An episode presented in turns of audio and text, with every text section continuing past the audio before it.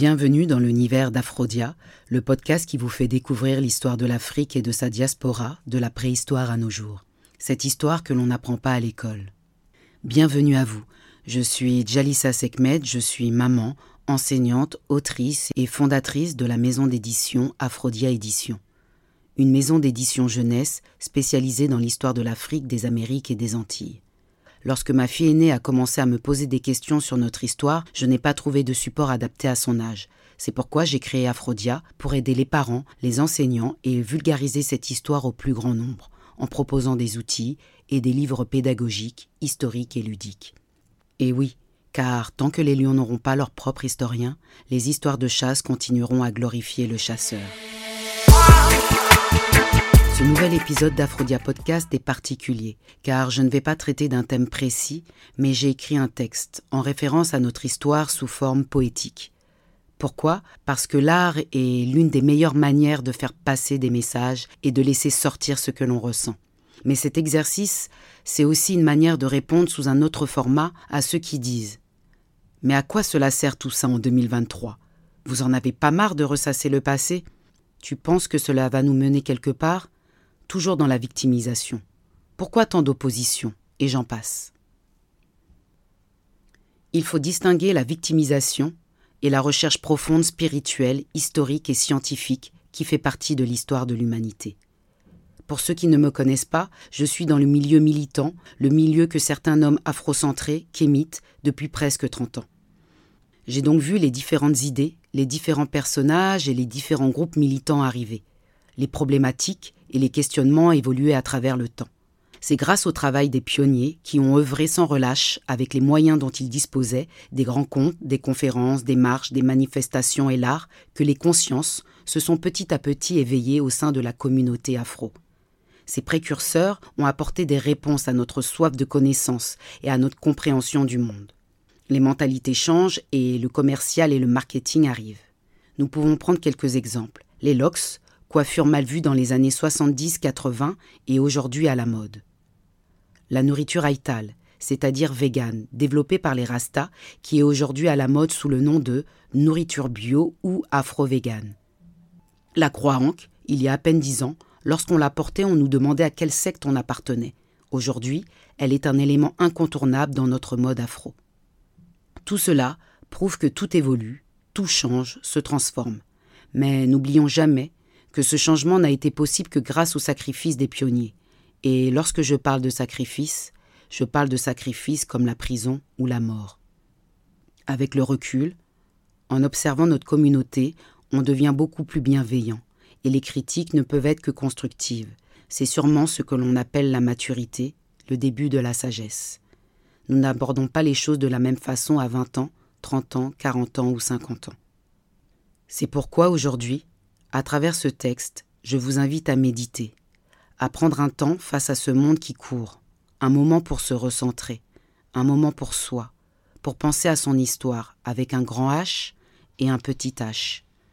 Regarder son histoire familiale, transgénérationnelle, car plus on avance et plus on perçoit le fonctionnement et les dysfonctionnements de sa propre famille, de sa communauté et de l'humanité. La mère de l'humanité à travers le temps. Préhistoire. Je suis la mère, mère de l'humanité, celle qui a accouché, celle qui a enfanté le premier être sur la terre qui a glorifié mes ancêtres, il y a cela 300 000 ans, sur cette terre d'or et d'argent. Les hommes, les animaux et les végétaux vivaient en harmonie sur cette terre bénie, synonyme de paradis. Ma peau noire, qui deviendra plus tard couleur de désespoir, est remplie de mélanine, cette protection divine, bénédiction qui fascine.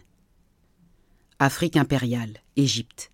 Je suis la mère, mère de l'humanité, celle qui représente la féminité. Se nourrir, s'abriter, compter, protéger, se situer, réglementer, tu as dû en relever des défis, toi la sœur aînée, qui nous a permis d'évoluer de Napata à Méroé développant ton génie humain, en prenant toujours soin de ton prochain, innovant dans tous les domaines, installant ta place de reine. Tu étais si connecté que plus tard on dira que ce sont les extraterrestres qui t'ont aidé, te révélant ainsi la construction des pyramides comme si tu ne pouvais pas être guide. Mais comment ne pas être ébloui par tant de génie devant le sphinx ou les statues d'Abou Simbel, qui nous démontrent ta grandeur spirituelle?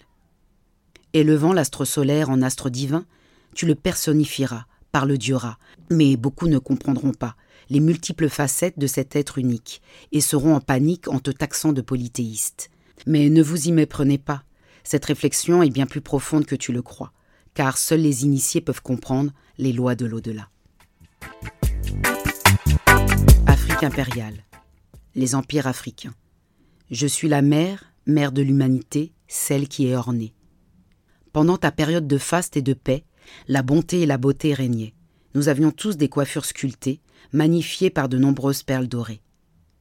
Ta richesse était illimitée, t'habillant et te parant d'or sans que ton ego ne te fasse jamais tort.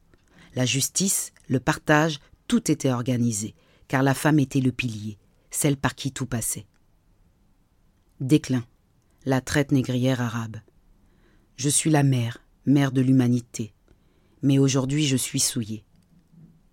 Malheureusement, mes richesses et ma bonté ont attiré l'envie et la jalousie. Alors, je ne vais cesser d'être attaqué. Assyriens, Ixos, Perses, Grecs, Romains, Arabes et Européens. Ne cesseront de m'agresser. Moi, la sœur aînée, je n'ai plus jamais soufflé, m'efforçant de toujours résister. Quelle tragédie, époque maudite. On m'a enfermé comme un animal. Oui, l'histoire fait mal. Me voici aujourd'hui parqué dans des harems, devenu objet charnel, en subissant la haine sans que mes agresseurs ressentent aucune peine. Et toi, mon prince, mon roi, te voici aujourd'hui castré. On t'a dépourvu de tout ce qui faisait de toi ta masculinité. Ils ont osé t'enlever, ton organe béni par les divinités. Déclin, la traite négrière européenne. J'étais la mère de l'humanité. Aujourd'hui, ils m'ont enlevé toute dignité. Aujourd'hui, je me suis faite violer. Moi qui connaissais la poudre à canon, je l'utilisais avec raison, car dans la sagesse de nos temples, elle était réservée à nos prêtres et nos initiés, qui l'utilisaient seulement pour les festivités, sans jamais rompre le pacte scellé avec nos divinités. Mais toi, barbare, dans ta folie incontrôlée, tu l'as utilisée pour créer des armes à feu, mettant les peuples africains hors jeu, bombardant leurs côtes habitées et enchaînant ces hommes et ces femmes sans aucune pitié faisant de ce paradis un endroit maudit. Souillé, tu les as emmenés vers la terre des Amérindiens, t'auto-proclamant plus tard américain. Me voici arrivé, totalement affamé et apeuré, sur ces nouvelles terres marquées au fer. Aujourd'hui, devenue femme caraïbéenne, avec une démarche urbaine, je prends la parole pour te raconter, pour rééquilibrer et glorifier ce passé que tu as falsifié. Aujourd'hui, je suis la voix des sans-voix, ceux à qui tu as coupé la langue, ceux que tu poursuivais dans les bois, mes ancêtres valeureux que l'on nommait marrons, fuyant malgré la sentence tes tortures les plus cinglantes. Je suis la mère, mère de l'humanité, mais aujourd'hui tu m'as violée. La petite fille que tu venais voir sur son paillasson, la violant chaque nuit et la laissant à l'abandon, en laissant ta semence dans une errance, la laissant le cul entre deux chaises, mais merci pour ce privilège d'avoir la peau plus claire et laissant apparaître un peu de lumière dans ce monde rempli de haine qui ne laissait aucune place à la peau ébène. Cet avantage perdurera avec le temps, jusque dans le bitume de nos banlieues, où les frères ne détourneront leurs yeux seulement sur les filles plus claires, pensant peut-être que ça les sortirait de la galère, et du poids que cette femme noire aux cheveux crépus représentant ce lourd vécu. Afrique contemporaine, diaspora. Oui, moi la mère de l'humanité. Aujourd'hui, à cause de ta cruauté, je peine à me relever.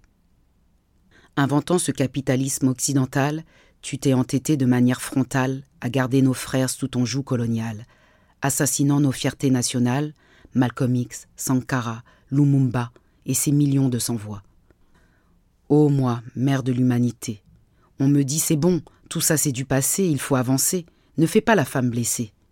Comme si les blessures et mes mots ne méritaient pas de repos, car en tant que femme afro, tu ne dois pas sentir le poids d'un tel fardeau. Bah oui, papa, où t'étais?